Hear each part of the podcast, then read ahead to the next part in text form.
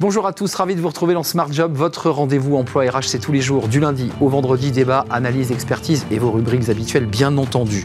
Bien dans son job aujourd'hui, euh, se former au métier en tension et pas uniquement d'ailleurs au, métier de, de, la cuisine. On va en parler avec Nicolas Bergerot, il est le fondateur de l'atelier des chefs. Smart et réglo, les entretiens de fin d'année, bah oui, vous êtes salarié ou vous êtes DRH ou manager, vous avez ces entretiens de fin d'année. On en parlera avec Étienne Pujol, il est avocat en droit social au cabinet Berilo. Et puis le cercle RH, on va parler d'un sujet passionnant, les entreprises familiales, petites ou très grandes d'ailleurs, face au contexte de crise. Euh, qu'est-ce qu'elles portent de plus que les autres, entreprises familiales? On en parlera avec nos invités, notamment Thomas de Richebourg. Il est le président de, de Richebourg Environnement. Évidemment, bah, son nom porte la marque d'une entreprise euh, mondialement euh, connue. Fenêtre sur l'emploi, l'entretien immersif. Qu'est-ce que c'est? On en parlera avec euh, Charlotte Sanzon. Elle est recruteuse elle dirige le mercato de l'emploi. Voilà le programme. Tout de suite, c'est bien dans son job.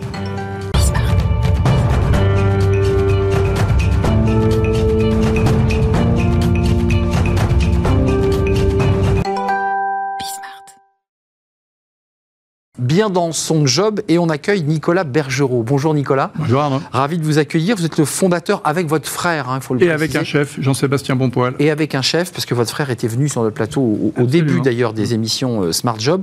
Vous dirigez et vous avez créé ce concept de l'atelier des, chefs.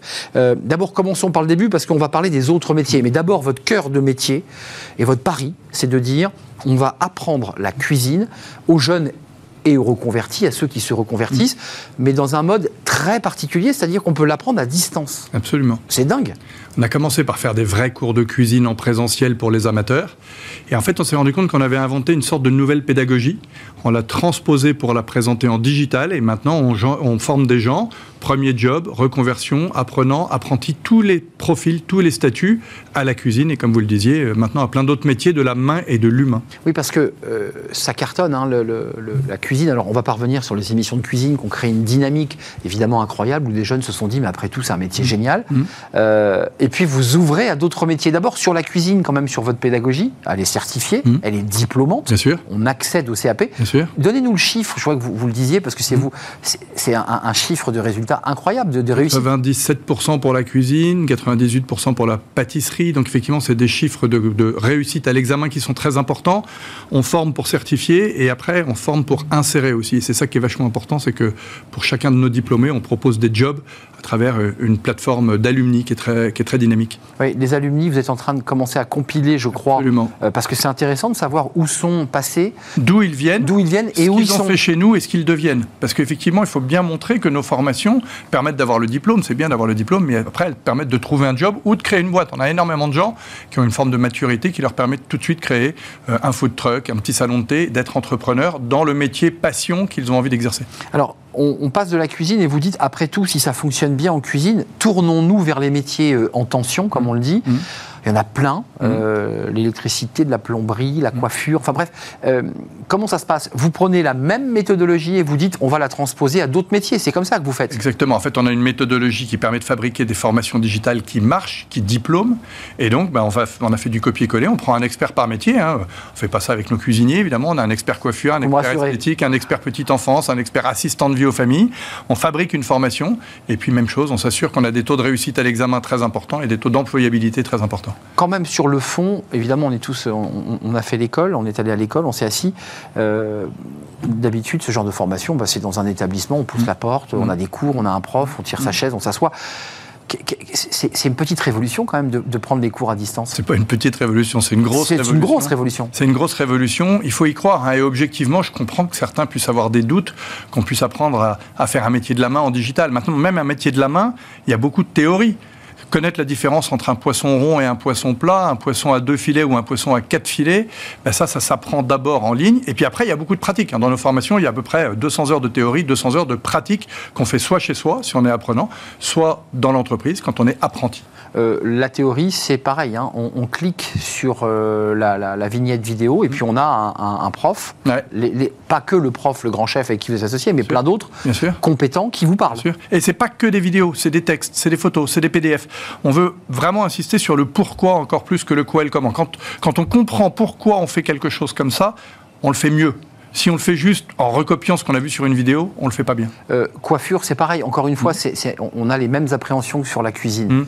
On se dit quand même, euh, c'est-à-dire quand même que la personne qui va accepter de prendre le cursus euh, atelier des chefs, mm. il a quand même un minimum de matos, c'est-à-dire globalement, il a ah une tête. Oui, il, achète deux ou trois têtes à coiffer. D'accord. Alors la tête à coiffer, elle commence avec les cheveux longs, puis elle termine avec les cheveux ras, parce qu'il y a eu le dégradé, il y a eu le carré, il y a eu la frange, poum poum poum, et, on demande à, chacun de nos apprenants de faire une vidéo de la façon dont il coupe. C'est pas simplement bien couper, c'est avoir la bonne, la bonne, la bonne attitude, la bonne posture pour pas se faire mal au dos. Donc euh, on a des experts qui sont capables de juger sur photo, sur vidéo, la qualité du travail euh, réalisé. Et, vous les préparez aussi, parce qu'un coiffeur, c'est l'air de rien. Il y a eu quelques sketchs retentissants, euh, je crois, de, des chevaliers du, fiel, me mm. semble-t-il, sur les, salons de coiffure. Vous les formez aussi à accueillir le client, parce qu'il y, a la partie technique, mais il y a aussi un gros travail de, commercial. On appelle ça les soft skills. Les soft skills, ouais. Super compliqué, parce que là, c'est les soft skills, en fait, c'est un peu de l'éducation, mais c'est effectivement apprendre à bien accueillir son client c'est spectaculaire. Maintenant qu'on est chez le coiffeur ou au resto, on est surpris quand quelqu'un nous accueille bien. Avant, on était surpris quand quelqu'un nous accueillait pas bien. Bon, eh ben, il faut qu'on retourne ça pour que vraiment chacun, en fait, quand on est passionné par son boulot, on le fait bien. L'étape suivante, parce que là, c'est une aventure euh, d'abord euh, familiale avec mm. ce grand chef qui est absolument incroyable, parce que ça a cartonné. Mm. Euh, l'étape suivante, on a, vous ouvrez au métier en tension. Est-ce mm. que vous, vous, travaillez sur des outils technologiques différents? On nous parle beaucoup du, du métaverse. On nous dit, après tout, c'est peut-être ça la solution. On voit les publicités. Vous apprendrez à réparer un cœur. C'est une réflexion que vous menez? Alors, ce qu'on veut, nous, c'est développer le nombre de métiers. On a 11 métiers aujourd'hui pour lesquels on propose des formations. On en veut une trentaine d'ici 2-3 ans. Euh, et puis, en effet, continuer à améliorer l'expérience de la formation digitale. Pour la partie pratique, ça restera chez le patron ou sur des, éléments pratiques classiques. L'expérience de la formation digitale par des nouveaux outils, par, pourquoi pas, le métaverse pour, euh, améliorer l'expérience, en quelque sorte. Euh, mais il y a encore beaucoup de boulot à faire pour que cette formation digitale soit considérée exactement comme aussi performante voire plus que la formation en présentiel. J'allais le dire, le, patron en bout de chaîne, euh, il demande à son, évidemment à son salarié qui est en train d'embaucher T'étais où? Quel CFA Et il lui répond bah, J'ai fait l'atelier des chefs en digital. Il y, a quoi? Une appréhension? Il le teste un peu différemment? Ça, ça évolue vachement. Euh, Au début, tout début, un peu... tout début, les gars disent Attendez, depuis quand on apprend à faire ce métier en ligne? Et puis maintenant, quand ils les voient passer l'examen, ils disent Attendez, vous avez fait la formation atelier des chefs? Là, on reconnaît euh, un style, une précision, une hygiène. Donc, voilà, petit à petit, ça vient. Petit à petit, on change les mentalités, mais euh, c'est un Everest hein, quand même. Euh, pour faire comprendre que c'est possible, c'est un Everest. Pour faire comprendre que dans une classe, il y en a qui peuvent roupiller, personne ne le sait. Nous, ceux qui roupillent, on le voit sur les stats. Hein, donc, euh, donc, on sait comment ils avancent, quand ils avancent, quelles notes ils ont à tous les tests. Ouais, ça, c'est très intéressant. Hyper important.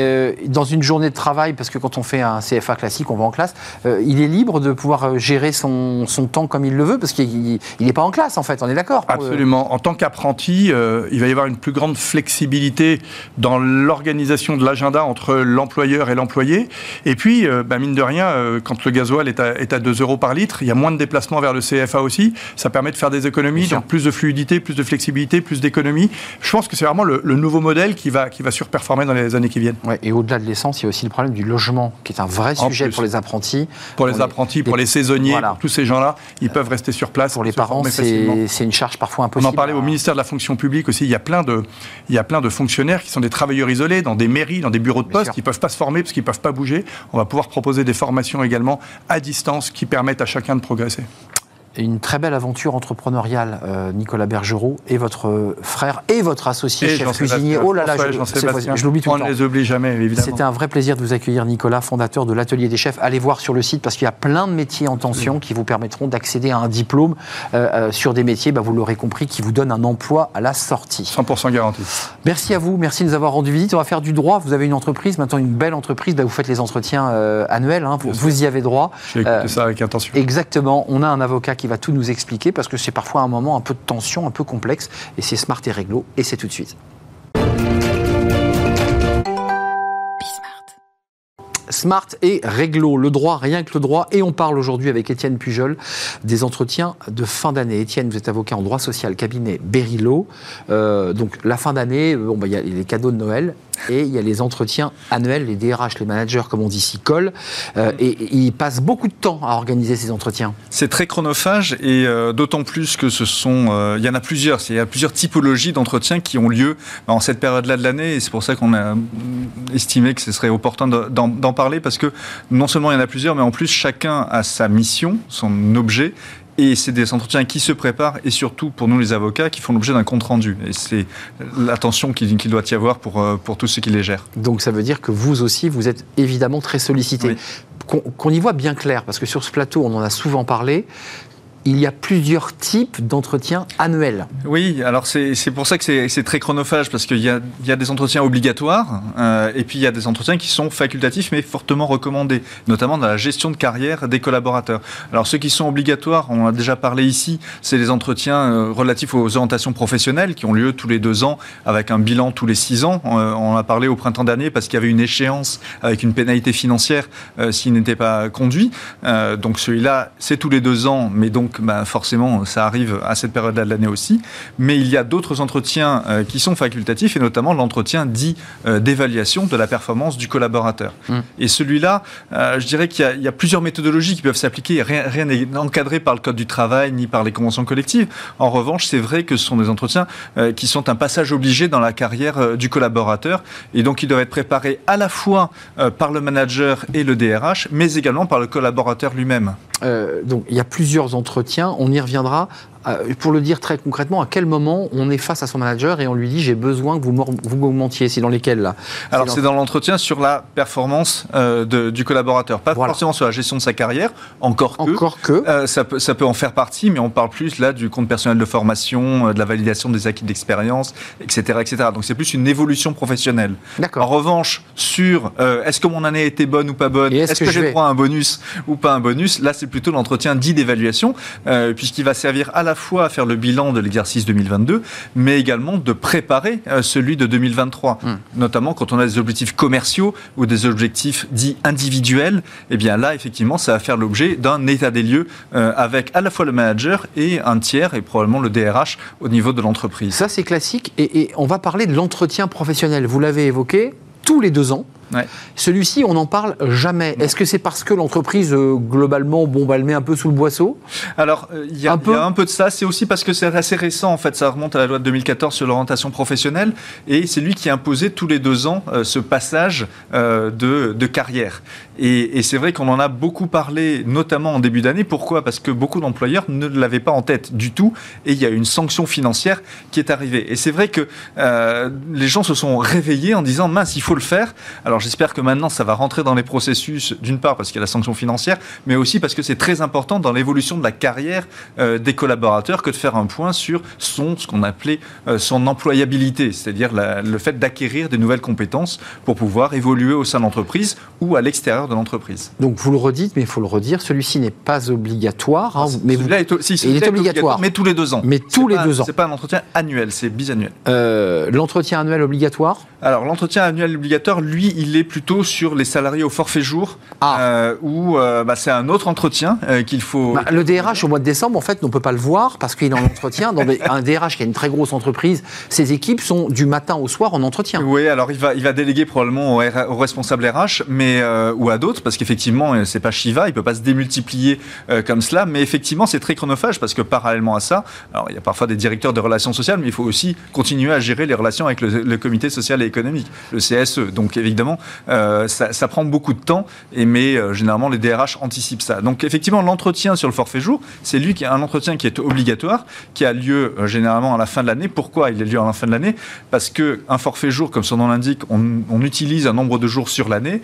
C'est souvent calculé sur l'année civile, et donc en novembre, on réalise où on en est euh, par rapport à la consommation du forfait jour et adapter le cas échéant le mois de décembre, la charge de travail sur le mois de décembre, pour savoir si on va dépasser le forfait ou si au contraire on est en retard par rapport au forfait. Euh, ça, c'est l'entretien forfait jour pour les cadres. C'est une occasion pour le cadre d'expliquer qu'il a eu une surcharge de travail, qu'il faut réactualiser. Bref, c'est une négociation, j'imagine, qui se fait euh, au, sein de, l'entreprise. Hein. J'imagine oui, oui, tout à fait. Peut Ça se prépare aussi parce que les appréhensions de charge de travail, on le voit, ça peut basculer aussi sur de la souffrance au travail et donc de la eh responsabilité de l'entreprise sur la. Là, il y a des signaux faibles, hein, euh, Étienne. On peut voir des signaux faibles. Oui, exactement. Et il faut être à, l'écoute. C'est pour ça que je disais tout à l'heure, ça se prépare. Hein, ça se prépare parce qu'il faut voir si la charge de travail est en adéquation par rapport au forfait jour à son utilisation. Dernière question très importante. J'imagine que si j'étais DRH ou responsable de, de DRH, je me dirais, je fais tout en un.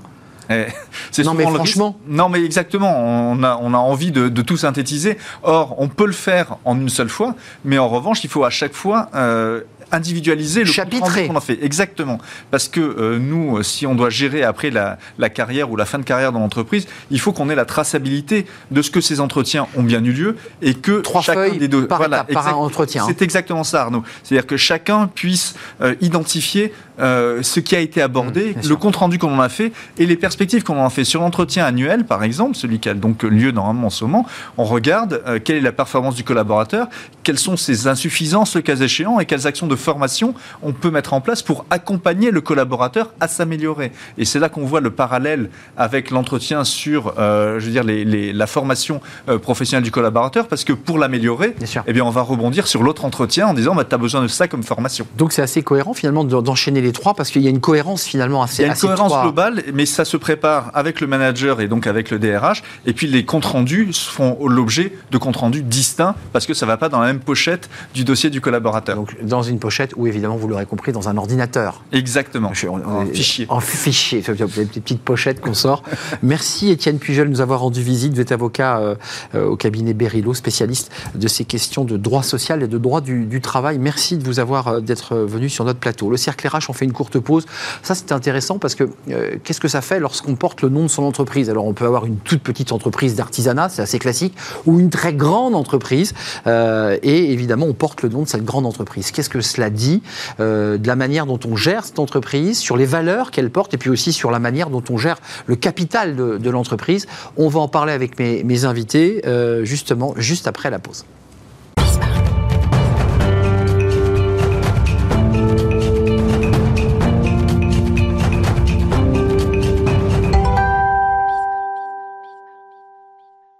Le cercle RH, le débat quotidien de, Smart Job, on parle des entreprises familiales. Alors, des petites entreprises, c'est vrai que c'est classique en, campagne ou euh, avec un artisan, bah, évidemment, il y a le nom sur sa camionnette, ça c'est classique, une petite entreprise. Puis il y a aussi de très grosses entreprises où le nom inscrit bien sûr votre facture, bah, c'est le nom de la personne qui dirige l'entreprise et on va en parler. Qu'est-ce que ça veut dire? Déjà à titre personnel, euh, qu'est-ce que ça veut dire sur la, la manière dont on gère le capital et puis sur ce que porte l'entreprise comme valeur? Et puis on parlera aussi qui est un autre sujet très sensible, des transmissions euh, d'entreprises. Ça, c'est un, sujet éminemment important. Trois invités sont avec moi. Haute de Castet, merci d'avoir répondu à notre invitation. Porte-parole de territoire de progrès. Euh, vous êtes très impliqué sur les territoires, notamment le territoire normand, si je ne m'abuse. Tout à fait. Je suis élu euh, au premier échelon de l'élection en Normandie, en Seine-Maritime. Et je suis également, depuis peu, ambassadrice du parti Renaissance pour la Normandie. bonjour, Arnaud, bonjour messieurs. Merci d'être venu sur notre plateau. Thomas de Richebourg, merci d'être là. Euh, bah, quand on dit Thomas de Richebourg, évidemment, on, voit le, nom. On va en parler avec vous. Euh, président de De Richebourg Environnement, entreprise donc, dont le capital est détenu par la famille de Richebourg. 50% du vote. Hein, oui, exactement. 41, si j'ai bien lu, si c'est les bons chiffres. Mais 50% du droit de vote, c'est vous qui avez le capital de cette immense entreprise. On va en parler avec vous. Puis on parlera d'un mot de votre parcours, parce qu'il est quand même pour le moins très original. Euh, on y reviendra en deux mots. Et puis, euh, Philippe Gronner. Merci d'être avec nous, Philippe. Merci. Euh, président de Family Business Network France. Vous êtes l'ambassadeur à l'international, qui est une association, on est d'accord? Qui est une association absolument au service des familles entrepreneuriales pour gérer avec elle les, tous les sujets qui traitent de gouvernance et de transmission, le sujet que vous l'avez évoqué tout à l'heure. Et je suis aussi chef d'entreprise. Vous aviez transmis l'entreprise à votre fils, si je ne m'abuse. L'entreprise Simone Perel, qui est un leader euh, dans, sur le marché de la lingerie féminine. Absolument. Et que, que j'ai transmis à la troisième génération en ce qui me concerne. En 2018, j'ai pas de bêtises? C'est ça. En 2018. Juste euh, quelques mots, Thomas de Richebourg, parce que c'est vrai que pour ceux, alors de Richebourg est une marque connue dans, dans les déchets, euh, dans le ramassage de nos poubelles, pour, pour la visibilité de marque, j'allais dire. Euh, on voit passer des camions pour marquer de Richebourg. Ben là, j'ai Thomas de Richebourg sur le plateau, ce qui évidemment fait drôle. Euh, votre histoire n'était pas écrite hein, pour, pour prendre les rênes de l'entreprise quand même. Vous étiez comédien à l'origine. Ah oui, tout au début. Vous avez fait un pas de côté quand même. Hein. Bah, un pas de côté, c'était plutôt euh, quelque chose qui a été positif pour moi. Moi, quand j'ai eu mon bac, et eh ben, à un moment donné, je voyais mon grand-père et mon père qui étaient en embuscade au bout du chemin. Et puis, je me suis pas senti tout de suite d'aller dans l'entreprise familiale. Donc, j'ai eu un parcours un peu atypique, comme vous le disiez. Moi, je suis rentré au cours Florent. J'ai passé ma classe livre, j'étais avec Francis Huster et après j'ai eu toute une expérience dans podium, dans podium, Tanguy, euh, quelques oui, rôles. quelques rôles et puis j'ai eu un passage aussi par la Comédie Française. Donc j'ai pris beaucoup de plaisir. C'est quelque chose qui m'a beaucoup nourri, beaucoup apporté. Et puis à un moment donné, quand les choses commençaient à se dessiner dans ce métier, bah, c'est là où je me suis dit, euh, où j'ai fait un choix et j'ai fait le choix de l'entreprise familiale et de rejoindre mon père et mon grand-père et puis également mon frère pour travailler en famille. Je pense que j'avais depuis très longtemps ça en moi, mais que j'étais pas prêt. Euh, juste un mot, et on va entendre nos, autres invités, bien entendu. Euh, j'ai le sentiment, peut-être me trompais-je, mais que, ça donne des responsabilités plus fortes et plus importantes que lorsqu'on est un fonds qui investit dans une entreprise froidement, même si ce fonds a des, a des très belles valeurs en disant qu'il va le conserver. Mais la relation charnelle à l'entreprise n'est pas la même. Ah bah elle est très forte. Évidemment. Moi, c'était créé par mon grand-père, c'est enraciné et développé par mon père. Je suis avec mon frère, donc si vous voulez, moi, c'est toute ma vie maintenant. Euh, je vais travailler dans l'entreprise familiale et le seul but et l'ambition que j'ai avec mon frère Boris de Richebourg, c'est de développer l'entreprise, de la faire rayonner en France, mais également aussi à l'international et surtout qu'elle reste familiale. C'est ce que j'allais vous dire, parce que votre rêve aussi, c'est d'avoir aussi des enfants euh, qui se disent tiens, moi aussi, je vais, je vais, je vous vois réagir parce que oui. et la marque dont vous avez parlé est une très jolie marque aussi. Euh, la transmission, le fait de porter, alors même si Gronner ne porte pas la, votre marque, mais parce qu'il y a un rapport très fort entre mm. porter le nom de sa marque et développer l'entreprise. Presque, parce que c'était le nom de jeune fille de ma mère. Donc, vous voyez, il y a quand même un lien très fort. Donc, vous savez, excusez-moi, au repas de famille le dimanche, euh, c'est ça le sujet, hein, on est d'accord. Au repas de famille, on dit, on, est tous ensemble, l'entreprise, elle est là, quoi. Dès euh, la plus tendre enfance, en fait, on entend parler de l'entreprise familiale. Donc on baigne dedans. Ça ne veut pas dire que plus tard, on aura envie d'y travailler, mais forcément, euh, le lien à l'entreprise fait partie de notre ADN. Philippe Thomas, je donne la parole à Haute parce qu'on va parler aussi de la, question des transmissions, de l'importance de, de ce qu'est l'entreprise familiale dans un bassin économique. Mais on a quand même un peu la pression quand même. Enfin, Thomas, quand on est le fils d'eux, on se dit, il faut pas que je me manque, quoi. Oui, oui et non, parce qu'en même temps, le FBN, justement, le Family Business Network, nous sommes là pour aider les jeunes euh, et Thomas en parlera encore mieux que moi, euh, de nos familles à faire leur propre choix. Et c'est ça qui est important. Parce qu'aujourd'hui, une famille qui veut transmettre, il faut qu'elle réfléchisse à qui est le mieux placé pour prendre la suite. Et c'est pas forcément toujours un membre de la famille. J'ai eu un, échange passionnant avec une DRH dont je citerai le, nom de l'entreprise, qui est une entreprise familiale dans l'environnement, et qui me disait, c'est le fils qui a repris l'entreprise, le père a 78 ans, il a créé ce groupe. qui cartonne, mais le père est toujours là. Et c'est toujours un peu. Et c'est toujours compliqué. le père est toujours là, ça peut être un souci. Et en même temps, vous dites le fils, et c'est bien souvent euh, un domaine de mal alpha dans ces questions de transmission. Puis le papa observe, quoi. Il, est là. Il... il... y a cet excellent livre de euh, Vanessa Schneider et euh, de Raphaël Baquet qui s'appelle Succession avec un Absolument. S. Je ne sais pas si vous l'avez lu, où elle, dresse des portraits de ces histoires de cession d'entreprises familiales. Et justement. Et où elle disait qu'elle avait interrogé, par exemple, François-Henri Pinault en lui disant Mais quand vous avez succédé à votre père, votre sœur, est-ce qu'il en a été question? Là, c'est un peu ravageur, c'est qu'il s'est mis à rire en disant on n'y a même pas pensé. Et donc, effectivement, euh, vous le disiez très justement. Il y a peut-être que des euh, garçons chez les deux Richebourg. il n'y a, que des garçons chez les deux. Garçons. voilà, à la fois, il y a, l'avantage et les inconvénients, c'est-à-dire que euh, l'entreprise s'invite à table capitale de l'entreprise, à la table familiale, pour le meilleur comme pour le pire, j'allais dire. D'où euh, l'importance d'organiser une gouvernance et le rôle et de les préparer. Et de les préparer.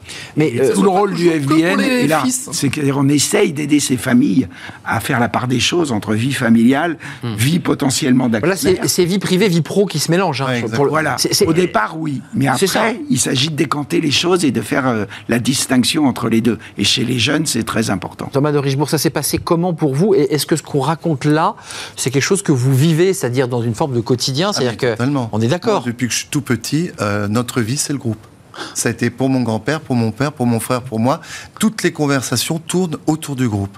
Donc D'où votre envie de prendre un peu l'air un peu. Oui, au début, maintenant non, parce que après, ce qu'il faut, c'est surtout être passionné par ces activités. Il faut aimer profondément. Pour rejoindre la famille et le groupe familial, il faut avant tout aimer ce qu'on fait. Hmm. Comme euh, le disait Philippe, euh, bah, toute cette lingerie, il faut aimer faire de la lingerie. Nous, il faut aimer avoir des déchets. Moi, je suis passionné par le monde des déchets. Et le fait de porter mon nom, c'est quelque chose maintenant qui, finalement, je vois passer un camion c'est une marque, c'est la marque de Richebourg. Ouais, c'est ça, parce que je ne veux pas faire de la psychanalyse, on n'a pas le temps, mais la, mise à distance de cette marque qui est votre nom, mm. euh, et j'ai même envie de dire, quand vous vous déplacez dans des, euh, dans des séminaires, quand vous allez sur place, bah c'est voilà, Thomas de Richebourg qui se déplace. Oui, alors ça, c'est vrai que ça a toujours beaucoup d'impact. Eh oui. Parce que les gens se disent, bon, bah, c'est lui le président, le patron, le propriétaire. Eh oui. Mais il y, y, en a qui travaillent aussi dans le groupe et des collaborateurs extraordinaires et qui Juste un mot sur les valeurs, juste Monsieur Gronner, vous, vous voulez prendre la parole, je vous la donne. Euh, sur les valeurs, c'est quoi les valeurs qui incarnent une entreprise familiale?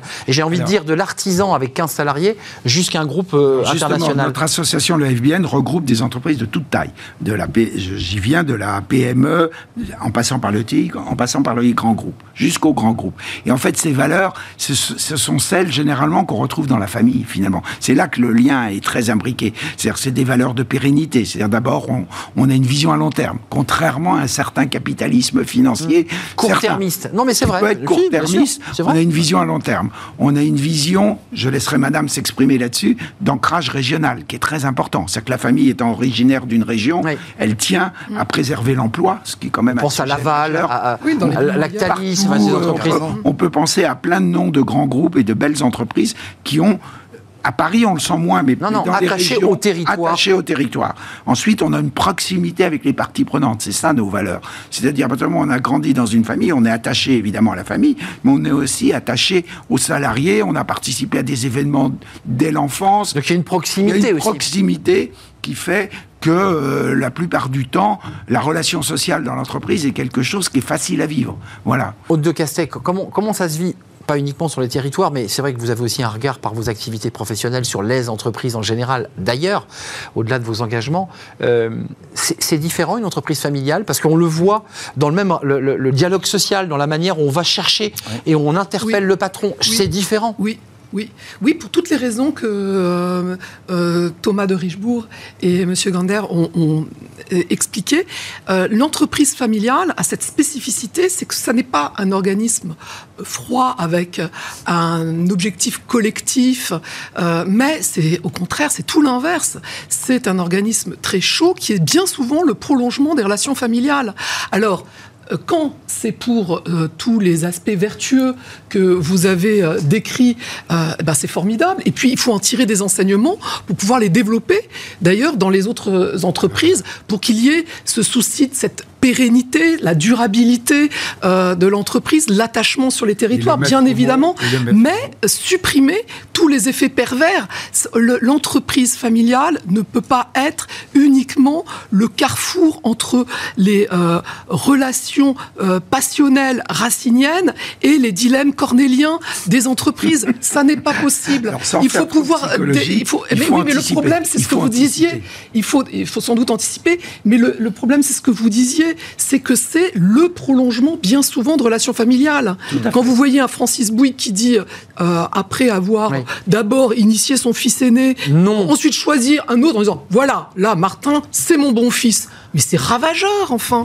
Et puis alors cette fascination française pour euh, les successions familiales et les histoires d'héritage, euh, moi je suis dubitative. La je suis dubitative. Pardon la Gardère. Et encore, c'est oui. qui est un sujet aussi dans la Juste Thomas de Richebourg, juste quand même, parce que l'entreprise, elle, a la majorité, le capital c'est vous. Euh, D'abord, deux questions. Quand vous voyez des grands groupes de l'environnement et du déchet qui se déchirent, oui. Euh, il y en a. Suez, Veolia, ces guerres terribles. Mm-hmm. Vous vous dites qu'on est quand même, entre guillemets, à l'abri parce qu'on on a la stratégie en main, on a notre capital et on fait nos choix. Ah ça, c'est, ça, c'est un, un axe hyper fort quand même. C'est primordial. Et comme vous disiez tout à l'heure, je crois que le plus important, c'est de savoir pour qui on travaille et quel est son patron, son vrai patron et son propriétaire. Et c'est là l'ambiance après qu'on a, on dit on a une ambiance familiale dans le groupe. Oui, elle est là parce qu'on sait qu'il y a une famille à la tête et on sait que cette famille, elle va rester et elle va être là pour toute sa vie. Moi, mon objectif, c'est de rester là toute ma vie dans le groupe. Donc pour euh, faire la différence avec tous ces grands groupes qui sont aussi, qui font des choses formidables, mais ils n'ont pas la même ADN. C'est pas tout à fait la même chose. Philippe Gronner, ça change tout, ça, le, le fait qu'une entreprise, bah, elle ait un capital euh, avec des fonds étrangers. Euh, ah, ça change tout avec des fonds chinois, avec ben, ça change tout à fait le rapport avec les salariés. Ben, complètement, c'est ce que je parle. Euh, quand j'évoquais les parties prenantes, c'est ce que j'évoquais, cette proximité avec les salariés. Euh, mon père me disait quand j'ai commencé à travailler, laisse toujours le, bureau de ta, la porte de ton bureau ouverte, par exemple, parce que plus les gens sont en bas de l'échelle, elle est toujours ouverte votre Elle est toujours ouverte, parce que parce que tu dois tu dois tu dois respecter. Plus les gens sont en bas de l'échelle, plus tu dois. Mais ça donne une responsabilité sur ceux qui dirigent l'entreprise. Ça donne une responsabilité, mmh. mais ça donne confiance à vos collaborateurs et ça prouve que vous les respectez. Mmh. Et ça, c'est parfois les dérives de certaines formes de mmh. capitalisme qui vont trop loin et qui oublient euh, l'intérêt premier de, leur entreprise, qui est celui de protéger ses salariés. Euh, juste, votre papa, excusez-moi, on, vous a apporté de main et on parle des entreprises familiales. Il est là, il est dans le bureau. Non, mais d'accord. Ah, mon père, il est très présent. D'accord. tous les jours ici. Ah oui, le ah il est là. Il est là. non, non, il est là et on a plutôt une bonne entente tous les trois Parce qu'il y a votre frère aussi. Il y a hein. mon frère Boris, oui. Donc il y a des moments où vous vous isolez dans une sorte de sas où il n'y a plus de bruit, il n'y a plus de micro, il n'y a plus personne. Vous vous regardez et vous dites bon là ça va plus du tout là.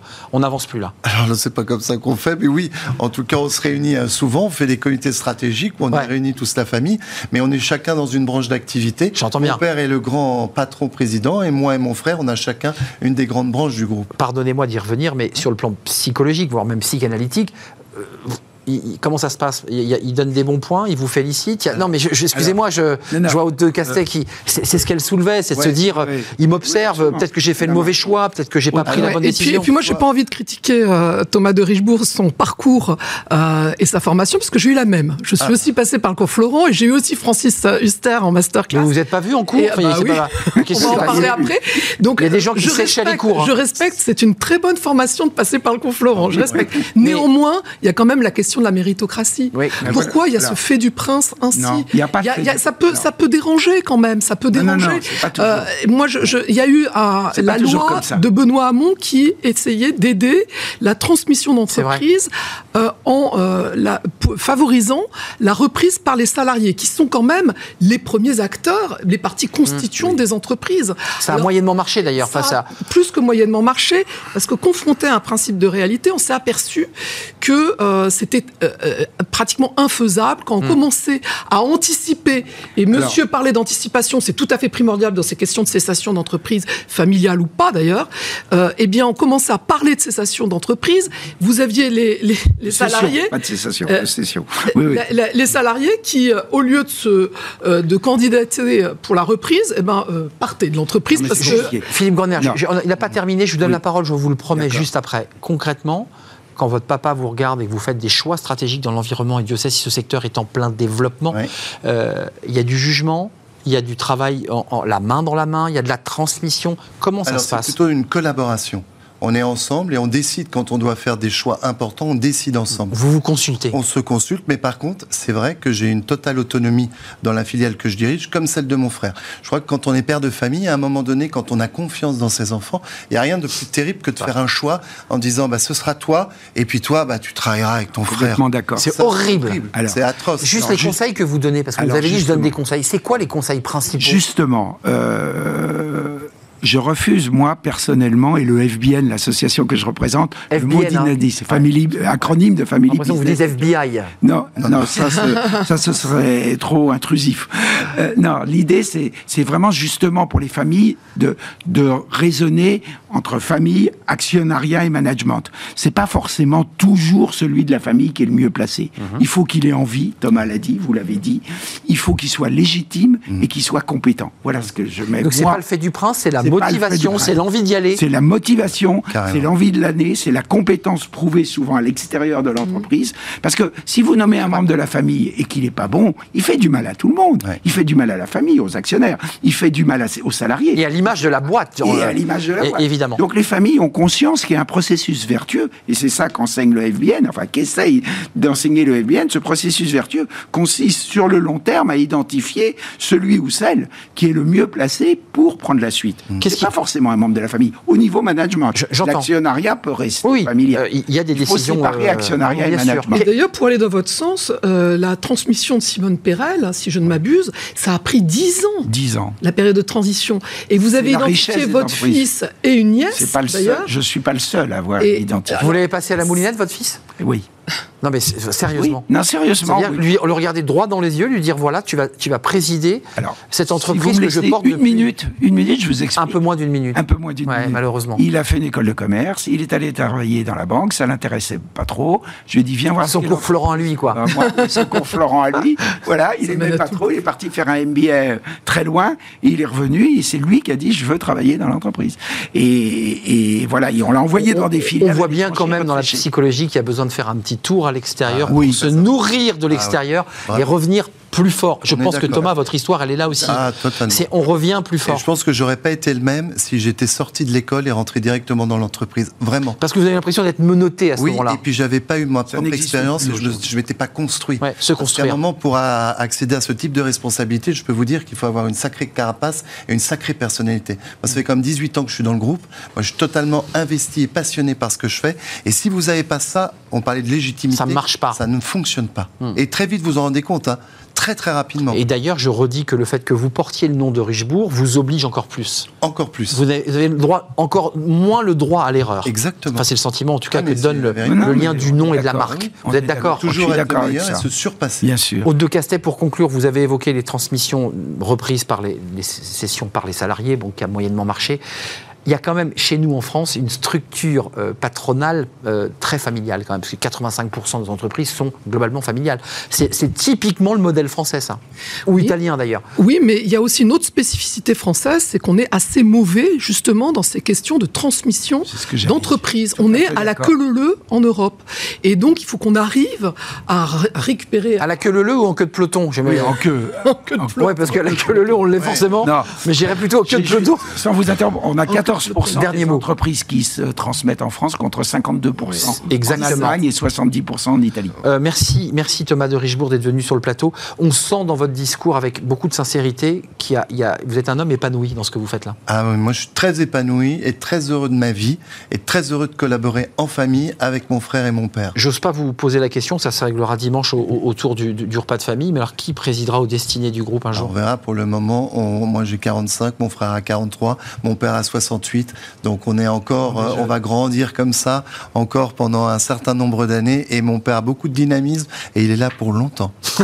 C'est un, message que vous envoyez à votre père. Merci, merci à vous trois. Merci de Casté, porte-parole de Territoire de Progrès et euh, ambassadrice de, Renaissance dans cette belle région de, Normandie. Et puis merci à Philippe Gronner qui a une double casquette, euh, président de Family Business Network et qui a vécu lui dans sa chair aussi la transmission d'une entreprise à son fils. Toujours à la tête de l'entreprise. Toujours. Toujours à la tête. De... Donc vous avez fait le bon choix.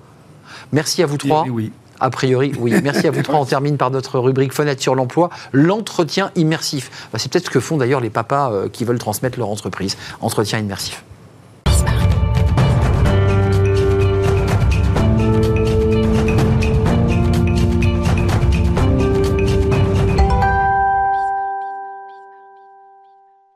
Fenêtre sur l'emploi et on parle du, recrutement et on parle de l'entretien immersif avec Charlotte Danzon. Bonjour Charlotte. Bonjour Arnaud. Euh, recruteuse indépendance au Mercato de l'emploi. C'est toujours pensé au football quand je dis Mercato de l'emploi. Vous êtes basé à Remiremont. Euh, c'est dans les, Vosges, à proximité d'Épinal. Euh, expliquez-nous votre méthodologie parce qu'elle elle est, je trouve, très disruptive et innovante. Elle est, en effet, elle est très terrain, très pragmatique très proche des candidats et très proche euh, des chefs d'entreprise. Aujourd'hui, on constate que la méthode classique en matière de recrutement, elle peut être relativement longue et puis elle mène pas toujours à la réussite. Il y a trop souvent d'échecs. Et donc j'ai décidé, euh, force a été de constater en fait que des fois ça ne fonctionnait pas. J'ai décidé d'innover. Clairement.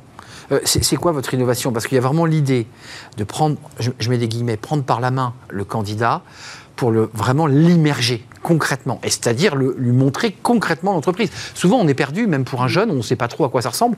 Vous, vous les emmenez, alors j'imagine pas seul, euh, non, mais j'imagine pour des raisons de temps, vous les emmenez en groupe. Exactement.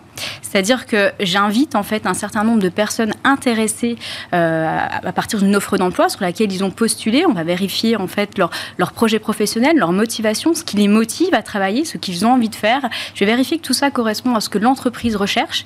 Et si c'est en phase, je les invite à faire une visite d'entreprise parce qu'il est toujours difficile de se projeter dans un métier quand on ne le connaît pas. Donc je les invite à venir euh, pendant deux heures, visiter l'entreprise, mais surtout rencontrer un chef d'entreprise qui va parler en fait de son, de son univers avec passion et euh, avec engouement. Ça permet aussi au chef d'entreprise d'être euh, d'être détendu pendant l'entretien, parce qu'il n'y a, pas que le candidat qui est stressé en réalité. J'imagine que ça se passe aussi parfois dans les ateliers, ça se passe in situ, le contexte est très différent en fait. Exactement, ça se passe en fait directement sur site. J'ai un exemple très concret avec le tissage de la Mouline, une société textile située dans les Vosges euh, elles sont Rares. Elles sont rares. Exactement. Il faut les citer. Avec euh, leur propre filature. Et euh, c'est des métiers où il n'y a plus d'école. Et donc, on recrute uniquement sur le projet professionnel, la motivation. Donc, l'entreprise ouvre ses portes, explique ce qu'elle recherche, qui elle est. Et on a de véritables bah, vocations, en fait, qui, qui, qui, arrivent chez les candidats. Je, m'autorise, Charlotte, ça, tient aussi sur, j'allais dire, le charisme du chef d'entreprise et sa capacité aussi à engager. C'est-à-dire que les, les candidats voient vulgairement ce qu'il a dans le ventre. Est-ce qu'il a envie aussi de les embaucher? Exactement. Il ne mâche pas ses mots. Euh, il est très, euh, très direct, très entier. Il dit voilà, c'est un environnement usine. Oui, il y a du bruit. Oui, c'est du coton. Il y a de la poussière. Mais il dit chez moi, vous n'êtes pas des numéros. Euh, chez moi, je, vous êtes des personnes. Je m'intéresse à vous. Moi, en effet, hein, tous les matins, quand on fait les visites d'entreprise, à chaque fois, il, a un petit mot pour chaque salarié. Il s'intéresse à eux, à, leurs problématiques aussi de vie. Et il y a de l'humain dans tout ça. Et remettons l'humain en fait au cœur du process de recrutement pour que ça marche. Ce qui est intéressant, euh, Charlotte Danzon, c'est que vous, vous mettez l'humain euh, qui, est à 150%, alors qu'il y a beaucoup d'invités qui viennent nous dire non, non, on fait du recrutement en ligne, euh, ça marche très bien, on, a, on associe deux fiches et ça colle. Vous, vous n'y croyez pas, c'est pas votre modèle. Non. Non, parce que je me suis aperçue que ça ne fonctionnait pas en fait. Ce qui est important, c'est d'avoir du concret, d'être dans la réalité. Est-ce que la vie, c'est le virtuel? Non, euh, ça peut l'être, mais il faut, de l'humain. On, a besoin, de, en effet, de toute cette partie euh, digitale pour pouvoir recruter, pouvoir postuler, Mais rien de tel qu'avoir le patron en face pour lui parler. Mais quand on est à, l'aube, en fait, de, prendre un job, il faut passer la porte de l'entreprise, il faut rencontrer, il faut discuter, il faut échanger, il faut parler avec passion, il faut parler de ce qu'on a envie de faire. Hmm. Le passé par rapport au CV, ce qui est écrit sur le CV, à quelque part, on s'en moque un peu. Ce qui est important, c'est ce qu'on veut faire après. Comment on a envie de s'investir dans l'entreprise et pourquoi cette entreprise, elle nous passionne pourquoi elle vous intéresse les, résultats, ça donne quoi en 10 secondes? Ça veut dire que ça, marche, ce, mode de fonctionnement? Exactement. C'est-à-dire que là, ça match, quoi. Ça marche, on a des réussites, on a des personnes. Le chef d'entreprise me dit euh, Je n'aurais jamais recruté ces gens auparavant s'ils n'avaient pas fait une visite d'entreprise et s'ils ne m'avaient pas convaincu, montré leur envie de venir chez moi. Vous, votre boulot, c'est aussi de mobiliser les candidats en disant Attendez, c'est 9 h du matin, euh, vous êtes là, ne blaguez pas, c'est un enjeu fort, c'est aussi un travail que mm. vous faites. Hein. Mais on les responsabilise. Mais oui, non, mais ça, leur donne aussi envie. Merci, merci euh, Charlotte Danzon d'être venue de cette si belle région des Vosges. Je ne sais pas s'il neige d'ailleurs chez vous dans les Vosges. un euh, petit peu. Un petit peu. Ça, commence. Ça commence, voilà. Recruteuse, le mercato de l'emploi avec ce mode de recrutement en immersion euh, à vivre, parce que c'est pas à découvrir, c'est à vivre. Vraiment, il faut vivre l'expérience. Vivre de l'intérieur. De l'intérieur. Merci, c'est un vrai, un vrai plaisir de vous accueillir. L'émission est terminée, j'en suis évidemment désolé, mais je vous retrouve évidemment demain pour de nouvelles aventures. merci à toute l'équipe, merci à Alexis pour le son, merci Angèle, notre ami réalisateur, merci à Nicolas Juchat, évidemment dans mon oreille, et merci à Lily pour l'accueil invité. Je vous remercie tous, vous qui nous regardez et qui êtes des fidèles. Je vous dis euh, bah, très très bientôt. Bye bye.